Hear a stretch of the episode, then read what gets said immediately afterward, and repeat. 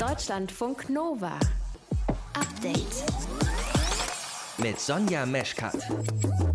Stell dir vor, es gibt so viel Impfstoff, dass auch jüngere Menschen damit geimpft werden können, so ab 16.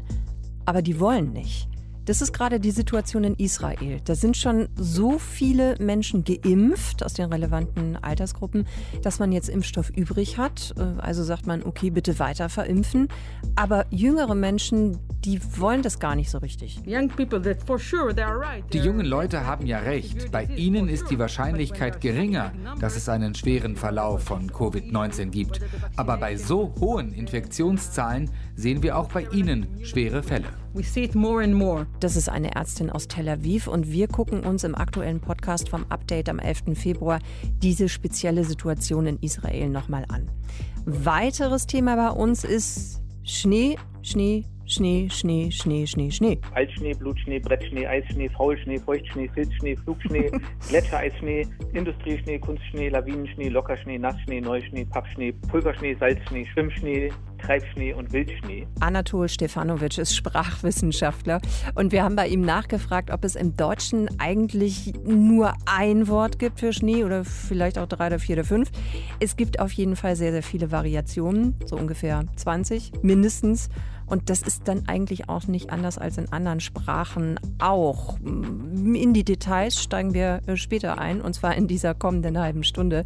Ihr hört zu, das ist schön. Deutschlandfunk Nova.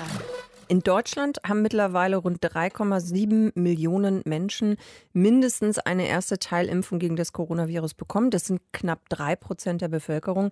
Ähnlich sieht es aus in Italien, Spanien oder Frankreich. Deutlich besser, haben wir schon mitbekommen, läuft das Ganze in den USA, in Bahrain und Großbritannien. Absoluter Spitzenreiter bei den Corona-Impfungen ist und bleibt allerdings Israel, denn da sind schon über 40 Prozent der Bevölkerung zumindest teilweise geimpft. Aber auch in Israel gibt es Probleme und Kerstin Ruskowski aus unserer Deutschlandfunk Nova Nachrichtenredaktion kann uns jetzt mehr dazu erzählen. Kerstin, ich habe heute gehört, dass in Israel Impfdosen weggeschmissen werden müssen. Warum? Hm.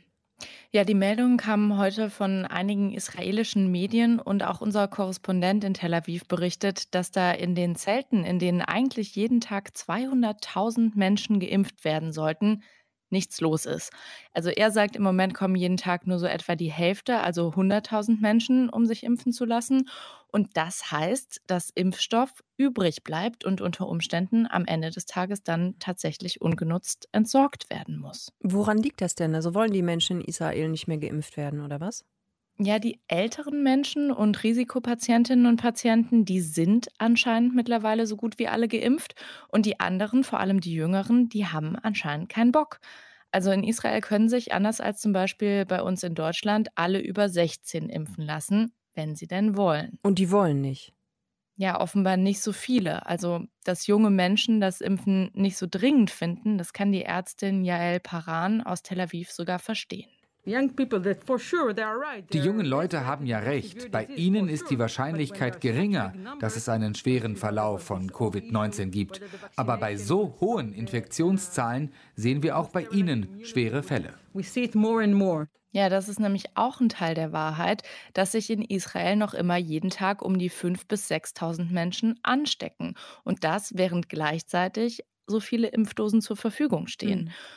Die Regierung versucht auch noch mehr Anreize zu schaffen. Also der Gesundheitsminister hat zum Beispiel angekündigt, dass noch diesen Monat sogenannte grüne Ausweise für Geimpfte ausgegeben werden sollen, mit denen man dann zum Beispiel ins Museum oder ins Fitti darf. Und das bringt was? Es wird sich zeigen, also bei manchen sorgen solche Pläne für noch mehr Protest. Teilweise rufen Impfgegnerinnen nämlich zum Beispiel in sozialen Netzwerken dazu auf, Impftermine zu machen und dann extra nicht hinzugehen. Und dann gibt es eben auch einfach diese Skepsis gegenüber den Impfstoffen, wie in Deutschland ja teilweise auch dass Leute denken, die Impfungen seien nicht sicher und dass sie womöglich nicht gut genug getestet wurden und so weiter. Und da sagt die Ärztin Yael Paran aber, wir Ärztinnen und Ärzte kennen die Daten. Wir wissen, wie effektiv die Impfung ist. Wir müssen bei uns kaum noch Patienten aufnehmen, die beide Impfdosen bekommen haben. Deswegen sollte jede Impfdosis, die wir haben, in einen Arm gelangen. Think every vaccine should get inside an arm. Ja, trotzdem hat einer Umfrage zufolge aber ein Drittel der Israelis und Israelinnen Bedenken, vor allem in den Bevölkerungsgruppen, in denen die Infektionszahlen am höchsten sind, nämlich bei den ultraorthodoxen und bei den arabischen Menschen. In Israel gibt es so viel Impfstoff gegen das Coronavirus, dass sich alle ab 16 impfen lassen können. Warum das viele aber nicht wollen, hat uns Kerstin Ruskowski erklärt. Deutschlandfunk Nova. Update. Und heute ist eigentlich der Tag, an dem in ganz, ganz, ganz, ganz vielen Regionen in Deutschland die Menschen verkleidet auf der Straße rumstehen. Es ist nämlich Weiberfassnacht, Weiberdonnerstag, Fasching oder wie auch immer ihr es gerne nennen möchtet. Und normalerweise wissen wir alle, wenn dieser Tag ist, rasten viele Menschen aus, freuen sich einfach, Ausnahmezustand und so weiter und so fort. Zehntausende Menschen feiern und schunkeln eigentlich miteinander, trinken Bier, essen zusammen, Bützchen hier, Bützchen hier, Bützchen da, äh, sagt man zumindest in Köln. Wie es woanders heißt, weiß ich ehrlich gesagt gar nicht. Wir halten fest, Karneval ist ein riesiges Geschäft. Und dazu hat unser Nova-Reporter Martin Schütz heute recherchiert. Wie groß, wie riesig ist das Geschäft denn? Also das Institut der deutschen Wirtschaft hat nachgerechnet, für welchen Umsatz der Karneval sorgt. 1,5 Milliarden Euro sind das, die in einer Karnevalssession umgesetzt werden in Deutschland und eben in diesem Jahr flöten gehen weitestgehend. Das ist mehr Geld, als die Bundesliga beispielsweise pro Saison für ihre Fernsehrechte bekommt. Krass, so viel Geld. Warum so viel Geld? Naja, allein 660 Millionen äh, gehen demnach in die Gastro normalerweise, Hotels weitere 160 Millionen und dann geben wir unfassbar viel Geld für Kostüme aus. 280 Millionen sind das und damit wären wir allein schon bei 1,1 Milliarden Euro. Und die restlichen 400 Millionen, die verteilen sich dann eben auf die Taxifahrten, die dann anfallen, weil man nach dem Kneipenbesuch eben nicht mehr nach Hause torkeln will, die Eintrittskarten für Sitzungen und Konzerte. Und wenn dann die Züge stattfinden, dann müssen Kamelle gekauft werden und anderes Wurfmaterial und, und, und. Und am allermeisten Geld von diesen 1,5 Milliarden bleibt regional in Köln hängen. Das mhm. sind 600 Millionen laut der Zahl einer Unternehmensberatung. Wobei man sagen müsste, es könnten sogar noch mal deutlich mehr sein. Mhm. Warum ist das so? Also noch mehr futtern und trinken ist ja jetzt nicht so ganz leicht. Das geht ja in Köln zumindest beim Straßenkarneval schon ziemlich Es ist ab. schwer, genau, ja, das stimmt. Aber die Session, also dieses Jahr die Karnevalssession, ist kürzer als üblich. Der Karneval dauert ja immer vom 11.11. .11. bis zum Aschermittwoch. Das klingt nach einer immer gleichen Zeitspanne, ist es aber nicht. In diesem Jahr sind es 98 Tage. Wenn es ein Schaltjahr ist oder beispielsweise Ostern später stattfindet als in diesem Jahr, dann können auch schon mal 118 Tage zusammenkommen. Dann dauert der Karneval länger, dementsprechend wird mehr Bier getrunken. Dann geht auch mal ein Kostüm bei einer Feier kaputt. Ich muss es ersetzen, weil es ja 20 Tage mehr sind. Und, und, und. Also es kann noch deutlich mehr Geld umgesetzt werden in anderen Jahren. Du warst ja heute für uns in Köln unterwegs, Martin, und wir haben die Auflagen wegen der Corona-Pandemie. Gab es denn überhaupt irgendwas, was stattgefunden hat oder fallen die Jecken und die Geschäftsleute einfach heute ja, äh, nicht aus, aber vielleicht sind die so ein bisschen Depri heute? Ja, also ich muss ehrlicherweise sagen, ich habe schon Sonntagmorgen in Köln erlebt, an denen mehr los war als heute. Das war schon ein deprimierender Anblick. Und klar, äh, für die Geschäftsleute ist das total bitter. Ne? Denen geht halt ein riesen Geschäft verloren. Die können nichts verdienen. Und bei den Jecken ist so die Stimmung geht so. Also der Karneval findet in diesem Jahr halt hauptsächlich digital statt. Also Sitzungen werden gestreamt oder die Jecken feiern halt mit Abstand. Da gibt es Konzerte halt nicht mehr in der Eckkneipe, sondern auf dem Stadionparkplatz und die Besucherinnen bleiben dann im Auto sitzen. Selbst der Rosenmontagszug, zu dem ja sonst über eine Million Menschen nach Köln kommen und dann eben entsprechend viel Geld hier lassen, der findet als Miniaturversion mit Hilfe eines Puppentheaters statt. Hm. Das Ganze wird dann online gestreamt und läuft im WDR-Fernsehen. Prinz Sven der Erste, also quasi ja das wichtigste Mitglied im Kölner Dreigestirn. Ja. Mit dem habe ich heute gesprochen und der würde eigentlich auf dem letzten Wagen im Rosenmontagszug stehen und dann natürlich total abfeiern und abgefeiert werden. Am Montag wird das alles deutlich weniger aufregend für ihn. Wir sind da sehr gespannt drauf. Wir werden ihn auch von zu Hause auf der Couch erleben. Ja, also kurz okay. und knapp zusammengefasst. Er sitzt dann halt zu Hause, nicht im vollen Ornat auf dem Wagen. Klingt alles sehr skurril, aber wenigstens gibt es für Prinz Sven eine zweite Chance. Er wird nämlich nochmal Prinz werden und hat dann eben, hat man ihm zugesagt, wegen der Corona-Pandemie, dass sie in der nächsten Session dann wieder Prinz, Bauer und Jungfrau sein können und vielleicht hat er dann seinen Zug mhm. ganz normal. Also ein Jahr Verlängerung wegen dieser besonderen Situation eben. Wie ist denn überhaupt so die Stimmung bei den Organisatoren? Die ist, ich würde sagen, okay. Also die haben sich sehr, sehr viele Gedanken gemacht, wie sie den Karneval überhaupt stattfinden lassen können. Christoph Kuckelkorn, das ist so der Chef des Festkomitees, also quasi so des Dachs des organisierten Karnevals in Köln. Und er glaubt, dass gerade wirklich ganz vieles auf den Prüfstand kommt und die Karnevalsvereine die Zeit nutzen, um sich auch mal ein bisschen zu reformieren. Das wird sich jetzt ändern. Da werden viele Vereine sich auf ihre Werte beziehen, werden sich ähm, genau anschauen, was machen wir hier und werden den Karneval neu entwickeln. Also es wird auf jeden Fall aus diesem Jahr neue Impulse geben. Auch dieser ganze digitale Ansatz, den hat es vorher so nie gegeben. Mal schauen, was davon in den nächsten Jahren für den Karneval noch erhalten bleibt. Und so ein bisschen schielen auch alle auf den Kalender und sagen ehrlicherweise, in fünf Tagen ist es halt rum mit dem Corona-Karneval in diesem Jahr.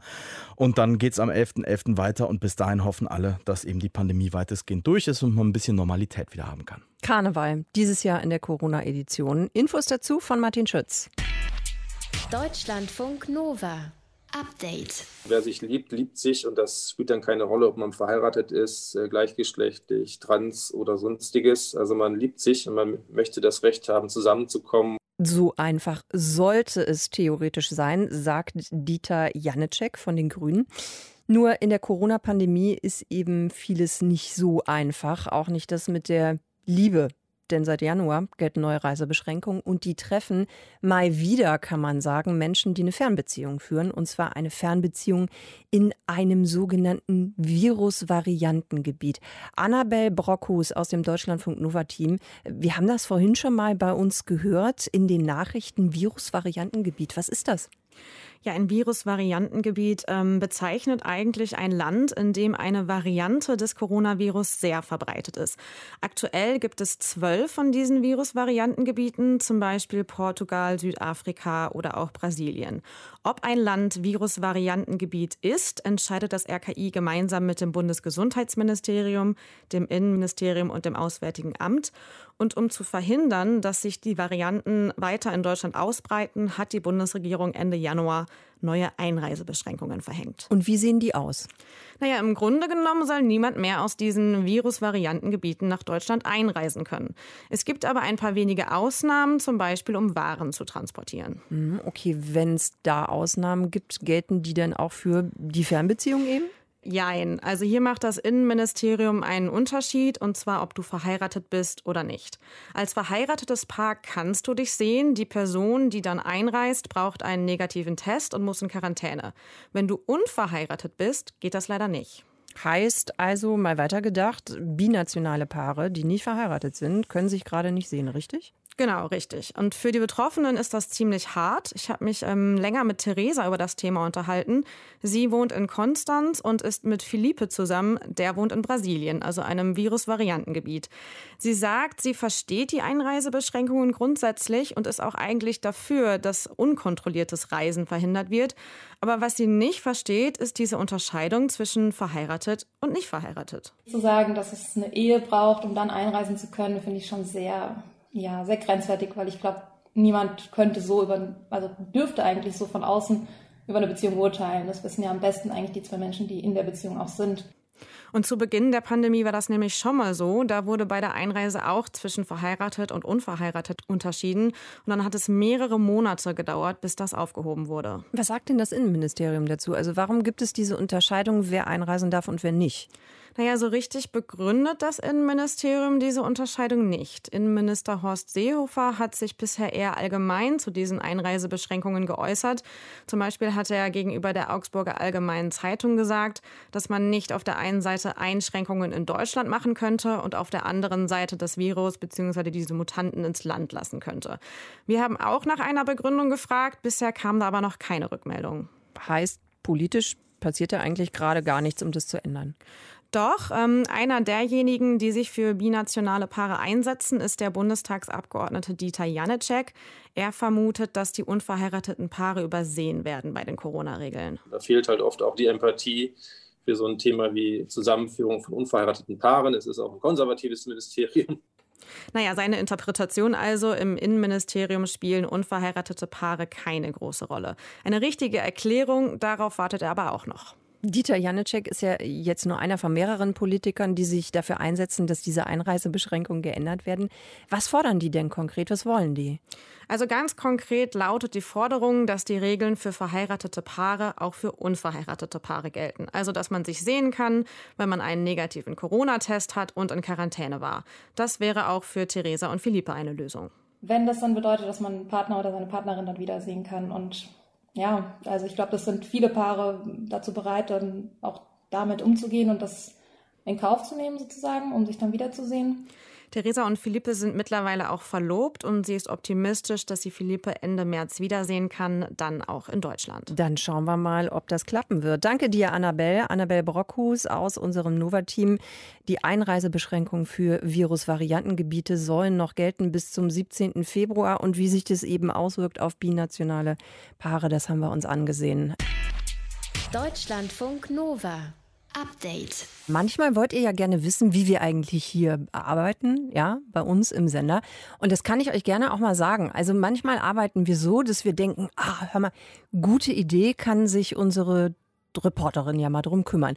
Und da meldet sich die Reporterin, in diesem Fall die Rebecca Endler, und sagt, hört mal, die Idee ist gut, aber die Recherche hat ergeben, der Fokus muss ein anderer sein. So ist das passiert heute. Es sollte eigentlich gehen um einen Generationenkonflikt, und zwar den zwischen der sogenannten Generation Z. Das sind die, die zwischen Ende der 90er und Mitte der 2000er geboren sind. Die moppern jetzt gegen die sogenannten Millennials. Und die sind dann geboren Anfang der 80er, Ende der 90er. So, und Jetzt sind wir an dem Punkt, wo alles ganz, ganz anders gekommen ist. Für uns und auch für unsere Nova-Reporterin Rebecca Endler. Just so we're on the same page, millennials are the worst. Ich war eine sehr gut vorbereitete Millennial. Ich habe mich eingelesen darin, dass Skinny Jeans gecancelt sind und jetzt Mom Jeans in ist und die Mom Jeans jetzt quasi die neuen Skinny Jeans sind. Darin, dass Selfies jetzt nicht mehr von oben, sondern von unten gemacht werden, was zugegebenermaßen sehr badass aussieht, aber auch nur funktioniert, wenn man nicht so einen faltigen Hals hat. Außerdem habe ich mich mit Themen beschäftigt, die fast schon schmerzhaft sind weil sie, naja, den Nagel auf den Kopf treffen, wie das Millennials immer damit kokettieren müssen, irgendwie ja doch noch nicht so richtig erwachsen zu sein, obwohl, naja, wir alt sind. Und wusstet ihr auch, meine Fellow Millennials, dass man uns, wenn schon nicht an den Falten, dann an unserem Seitenscheitel zweifelsfrei erkennt? Aber dann. Heinzelmeier? Ja, guten Tag, Herr Heinzelmeier. Hier ist Rebecca Endler von Deutschlandfunk Nova. Hallo. Hallo. Habe ich Bernhard Heinzelmeier nach dem großen Generationskonflikt gefragt. Wieso sollen die einen Konflikt haben? Äh, das höre ich jetzt das erste Mal in meinem Leben. Er ist Jugendsoziologe am Institut für Jugendkulturforschung in Wien.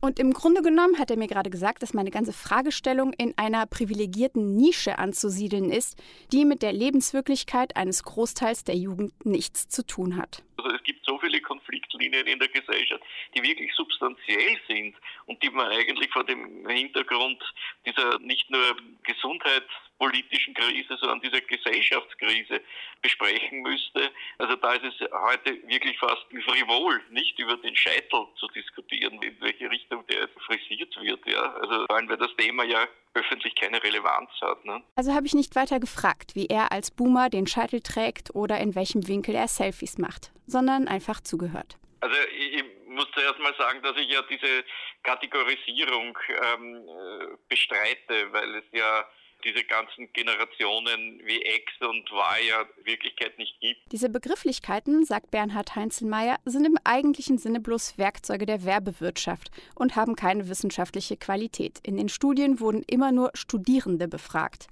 Und genau darin liegt der Ursprung der medialen und politischen Nabelschau, wenn man so will. Die ganzen Zuschreibungen gelten ja eher für privilegierte Jugendliche aus dem oberen Gesellschaftsdrittel.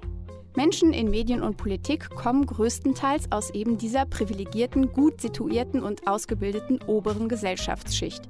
Die Auswirkungen dessen können wir jetzt gerade in der Corona-Krise so klar wie noch nie sehen, sagt Bernhard Heinzelmeier. Gerade in Corona-Zeit, es wird über die Jugend gesprochen und die privilegierte Jugend die haben also in keiner Weise mit Arbeitslosigkeit zu kämpfen. Während die Menschen aus den unteren Gesellschaftsdritteln zu den ersten gehört haben, die ihren Arbeitsplatz verloren haben und jetzt zusammengedrängt auf kleinem Wohnraum hocken müssen. Und in den Familien eine aggressive, angespannte Atmosphäre erleben. Also das, das sind zwei unterschiedliche Welten. Wir sprechen jetzt nicht von einer Krise der Jugend, sondern wir sprechen von einer Krise der unterprivilegierten Jugend, um die sich die Privilegierten eigentlich wenig kümmern.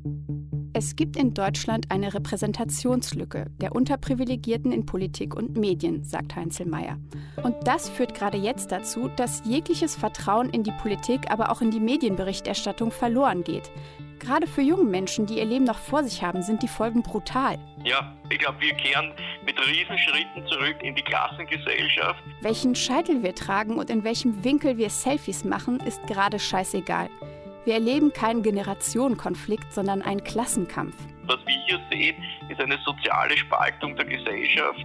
Das heißt, Arm und Reich entfernen sich immer weiter voneinander und das hat für die Zukunft ein riesen Konfliktpotenzial. Es hat sich schon abgezeichnet mit dem Aufstieg des Rechtspopulismus und wir werden in Zukunft noch mehr davon sehen. Also wir werden den Rückzug der unterprivilegierten Schichten und Milieus von der Politik erleben und möglicherweise anomische Zustände auf den Straßen. Herr Heinzelmeier, ich danke Ihnen. Es ist überhaupt nicht das, was ich dachte, worüber wir sprechen, aber es ist wesentlich interessanter und relevanter. Deswegen. Ähm ich wünsche Ihnen viel Glück bei Ihrem Vorhaben. ja, danke. Tschüss. Deutschlandfunk Nova. Update. Susanne, als wir vor zwei Wochen mal mit dir gesprochen haben im Update, da war deine Laune, naja, freundlich formuliert, glaube ich, weil sie geht so. Wie ist sie heute? Ähm, immer noch geht so, glaube ich. Also vielleicht ein bisschen aufgeregtes geht so, aber eigentlich gleich bleiben. Susanne Klapper ist Friseurmeisterin aus Köln. Sie hat einen eigenen Salon, den Hairdresser on Fire, und gehört damit zu den Geschäften, die ab dem 1. März wieder öffnen dürfen mit den entsprechenden Hygienekonzepten.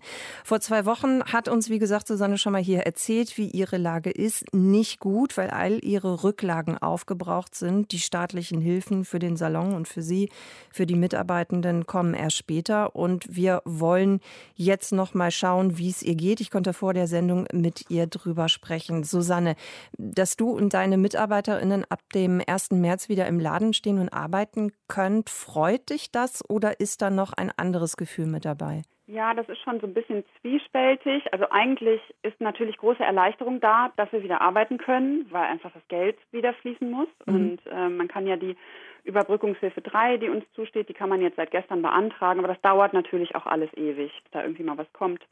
Und ich konnte mir jetzt zwischenzeitlich helfen, indem ich halt einen Kredit aufgenommen habe und zur Überbrückung nochmal Geld von der Familie geliehen habe. Aber das reicht ja auch alles nicht. Deshalb ist das schon gut. Aber es ist natürlich schon auch so ein bisschen mit Angst verbunden, ob das jetzt richtig ist, dass wir jetzt schon öffnen, weil der Inzidenzwert zum Beispiel in Köln ja jetzt gerade so hoch ist, wie als wir im Frühjahr in den Lockdown gestartet sind und mhm. so. Plus die Mutationen. Also es ist schon auch, dass man ja ein bisschen ängstlich ist. Und ich habe mhm. eine Verantwortung für meine Mitarbeiter. Das ist jetzt irgendwie auch nicht ein durchgehend schönes Gefühl. Mhm. Also viele Sachen, über die du dir eben auch weiter noch Gedanken machen musst. Was bedeutet das denn jetzt für dich und dein Team in den kommenden Wochen? Kloppt ihr jetzt Doppelschichten oder wie macht ihr das?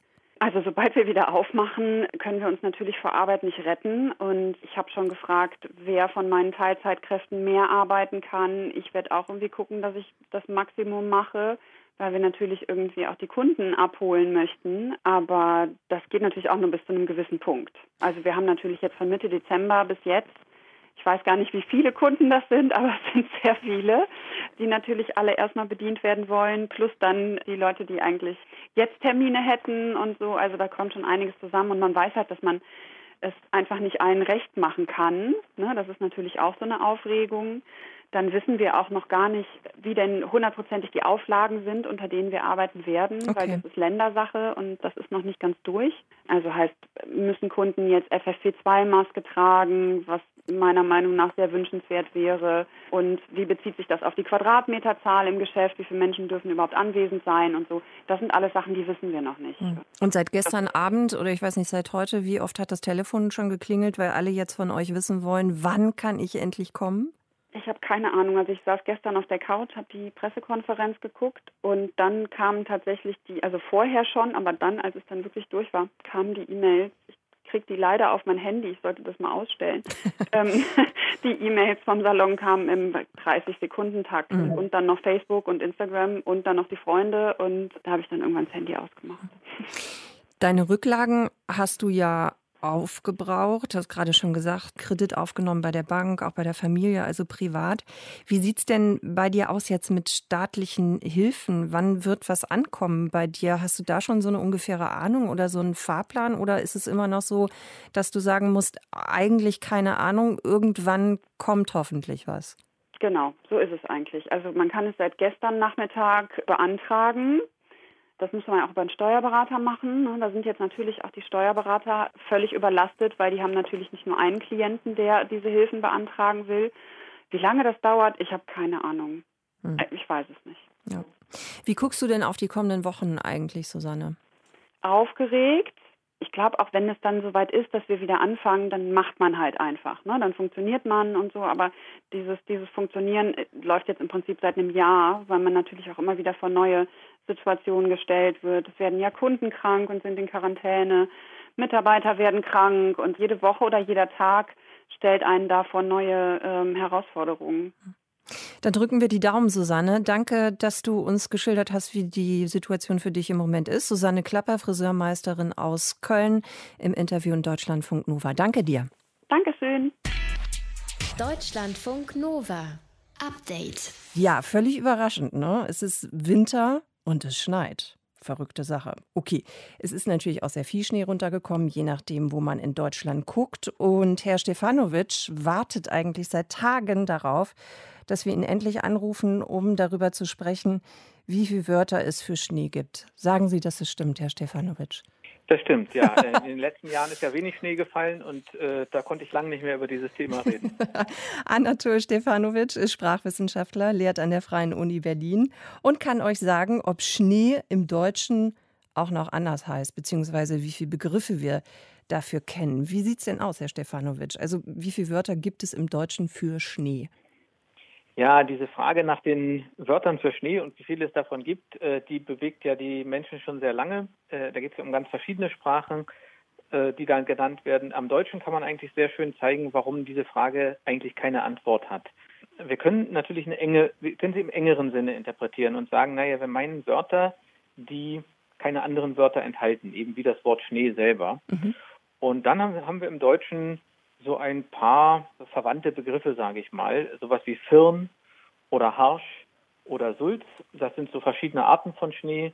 Äh, Sulz zum Beispiel ist ein sehr feuchter, sehr schwerer Schnee. Firn ist ein Schnee, der sich verdichtet hat durch Schmelz- und Gefriervorgänge. Also wer Ski fährt oder äh, Schneeräum, beim Schneeräumdienst arbeitet, kennt dann diese Begriffe. Okay. Und dann kann man sagen, ja, wenn man solche Wörter zählen würde, dann hätte das Deutsche vier Wörter für Schnee. Das wäre ja sehr übersichtlich, vier Wörter, ne? Genau, das, das, wäre mhm. sehr übersichtlich, aber es wäre zum Beispiel mehr als die berühmten Inuit haben, die immer genannt werden, äh, ja. dafür, dass sie so unglaublich viele Wörter für Schnee haben. Ja. Die haben nämlich nur zwei.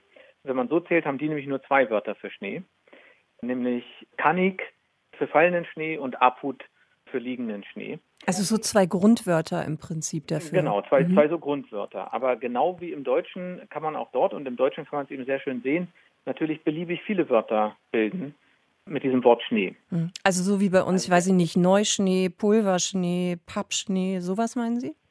Ganz genau. Also wenn wir einfach nur so Wörter nehmen, die relativ häufig sind, in denen das Wort Schnee vorkommt, äh, dann sind es schon um die 20 Stück. Also Altschnee, Blutschnee, Brettschnee, Eisschnee, Faulschnee, Feuchtschnee, Filzschnee, Flugschnee, Gletschereisschnee, Industrieschnee, Kunstschnee, Lawinenschnee, Lockerschnee, Nassschnee, Neuschnee, Pappschnee, Pulverschnee, Salzschnee, Schwimmschnee, Treibschnee und Wildschnee. Haben Sie die alle auswendig äh, gelernt oder äh, haben ja, Sie jetzt, haben hab Sie jetzt eine Liste, Liste vor sich? Vor Diese Liste, auf die habe ich gewartet, dass okay. ich die mal wieder hervorhole. Das ist schön. Äh, Aber man kann ja weiter, man kann es ja weiter treiben. Also man findet kreative Verwendung auch in der Literatur, zum Beispiel in Frank Wedekinds äh, Theaterstück Frühlingserwachen. Da ist von Straßenschnee die Rede. Das ist der Schnee, der auf der Straße liegt. Wir können uns beliebig viele Wörter ausdenken. Solange wir eine sinnvolle Bedeutung für sie finden, handelt es sich dabei dann um deutsche Wörter für Schnee. Und insofern kann man sagen, das Deutsche hat unendlich viele Wörter für Schnee. Genau. Und wollte ich gerade sagen, dann ist es doch sehr variantenreich, wenn man davon ausgeht. Wer ist denn, also ich weiß nicht, vielleicht gibt es auch gar nicht, aber wer ist denn Weltmeister beim Wort Schnee? Also wer hat tatsächlich die meisten Begriffe dafür? Ist nicht Schottland irgendwie auch noch so ein Land, wo es so viele Begriffe gibt für Schnee?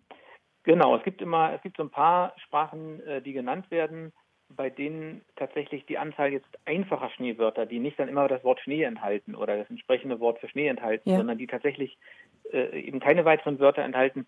Da werden manchmal äh, die Schotten genannt, da wird manchmal das Isländische genannt, wobei man dann auch immer aufpassen muss, es ist dann sehr schwer zu sagen, ob es tatsächlich eine Gruppe von, äh, von SprecherInnen dort geben würde, die all diese Wörter benutzen würden oder mhm. ob das nicht nochmal dialektale Varianten sind innerhalb dieser äh, Sprachen. Herr Stefanovic, wieder was dazugelernt. Äh, vielen Dank fürs Erklären, das hat Spaß gemacht. Danke. Sehr gern. Dankeschön, dass ich es erklären durfte. Jetzt warte ich darauf, dass es irgendwann mal wieder schneit. Wir rufen Sie einfach nächstes Jahr wieder an oder übernächstes Jahr oder in drei oder in vier Jahren. Alles klar. okay. Deutschlandfunk Nova. Update. Montag bis Freitag, immer zwischen 18 und 20 Uhr. Mehr auf deutschlandfunknova.de.